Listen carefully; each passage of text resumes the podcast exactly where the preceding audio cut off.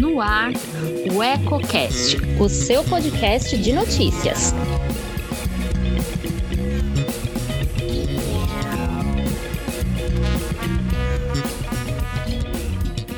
Olá, eu sou Elton Laude e começa agora mais um Politicando, que toda semana traz alguns pontos e contrapontos do meio político. Quer saber o que está dando que falar nos bastidores? Fique comigo. Antes de começar, clique aqui embaixo e inscreva-se. Isso ajuda muito a fortalecer nosso canal e nos motiva cada vez mais a produzir conteúdo relevante, sempre com seriedade e profissionalismo. O programa desta quarta-feira traça um paralelo entre três assuntos de primeira grandeza na sociedade, principalmente nos tempos turbulentos pelos quais estamos passando: saúde, economia e segurança. À primeira vista pode até não parecer, mas todos eles estão completamente interligados, e o colapso de um inevitavelmente tem efeito direto sobre o declínio de outro. Comecemos pela saúde pública, que, como todos sabem, em razão da desastrosa condução do enfrentamento à maior crise sanitária da história recente por parte dos caciques das altas esferas, há tempos balança à beira do precipício, como uma rocha prestes a rolar descontroladamente montanha abaixo, na iminência de causar estragos sem precedentes e para muitos irreparáveis. Guardadas as devidas particularidades, cada cidade de norte a sul do país é um recorte de um todo caótico e preocupante, que se materializa nas elevadas taxas de ocupação hospitalar e se personifica nas mais de 17 milhões de pessoas infectadas pelo novo coronavírus, quase 500 mil delas vitimadas fatalmente em decorrência de complicações ocasionadas pela doença. Paralelamente, a economia sente os efeitos severos da crise trazida como acessório de luxo pela pandemia. Como reflexo das necessárias restrições impostas na tentativa de frear o avanço do contágio, Muitas empresas, da lojinha de vila de cidade no interior, a franquia de rede de fast food instalada no shopping da grande metrópole, penam para se manter em meio às dificuldades enfrentadas. Tal qual inúmeros pacientes acometidos pela famigerada Covid-19, muitas dessas empresas, do seu José, da Dona Maria, da Olívia, do Ricardo, estão perdendo a batalha pela sobrevivência. Milhares já sucumbiram, outras ainda lutam, porém, quase sem forças, agonizam como tantos daqueles que estão entregues à própria sorte em um leito de UTI. Mas onde entra a segurança pública em tudo isso? Não deveria entrar em lugar algum se o que temos presenciado fosse apenas reflexo do descaso, da ignorância e da incompetência de quem deveria agir para mitigar os efeitos diretos e indiretos da pandemia.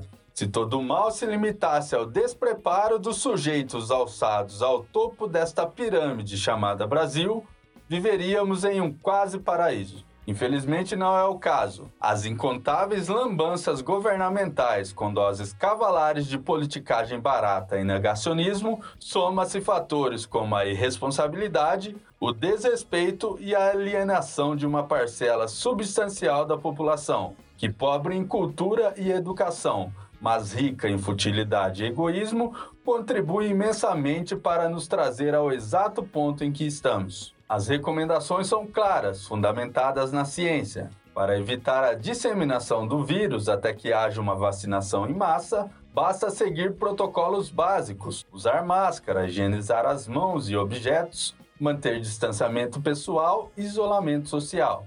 Tudo isso tem sido replicado à exaustão, de todas as formas e em todos os meios possíveis. Nada funciona, nada resolve. O aumento de casos, internações e mortes, que nos encaminha para uma terceira e muito provavelmente mais devastadora onda da pandemia, é relativamente proporcional aos flagrantes de aglomeração com os quais temos nos deparado no dia a dia. Churrasquinhos em família, festinhas com os colegas de trabalho, rolezinho com os amigos, pancadão em via pública e por aí vai.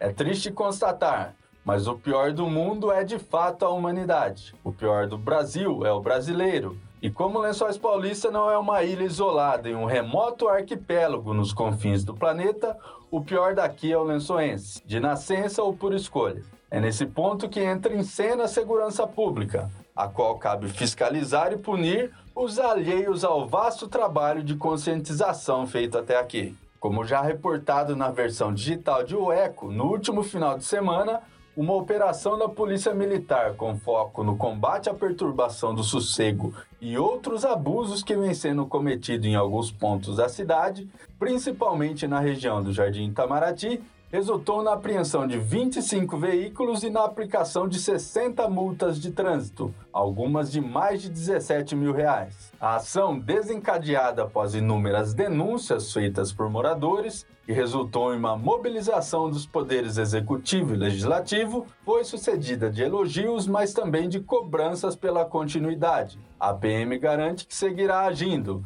mas com um efetivo insuficiente em uma cidade toda para patrulhar, dificilmente conseguirá resolver o problema por completo. Neste momento crítico, o combate a tais abusos poderia ganhar um reforço com a prometida Guarda Civil Municipal. Já estaria pronta para entrar em operação, mas pode acabar saindo do papel apenas no ano que vem por conta de um impasse entre a Prefeitura Municipal e o Ministério Público, que tenta invalidar na Justiça o concurso realizado para a contratação de 25 profissionais. Segundo uma fonte, o assunto seria tema de uma reunião realizada nesta quarta-feira entre o prefeito Anderson Prado de Lima e vereadores, que estariam se unindo para tentar resolver o impasse. Caso o concurso seja validado, o município será obrigado a iniciar outro processo seletivo, o que está impedido de ocorrer neste ano por determinação do governo federal. O MP questiona pontos como a definição de idade máxima de 35 anos para a contratação de profissionais e a proporção de vagas destinadas a mulheres, que é de 20%, mas no entendimento da promotoria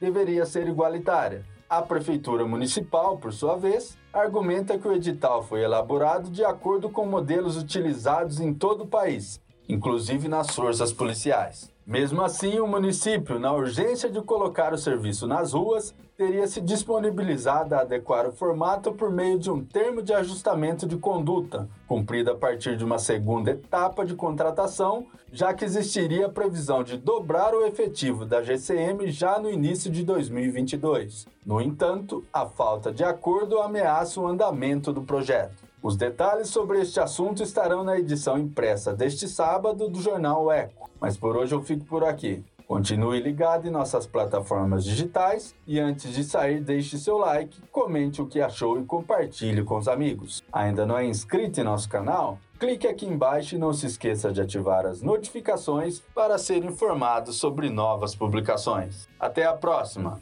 Um abraço. Thank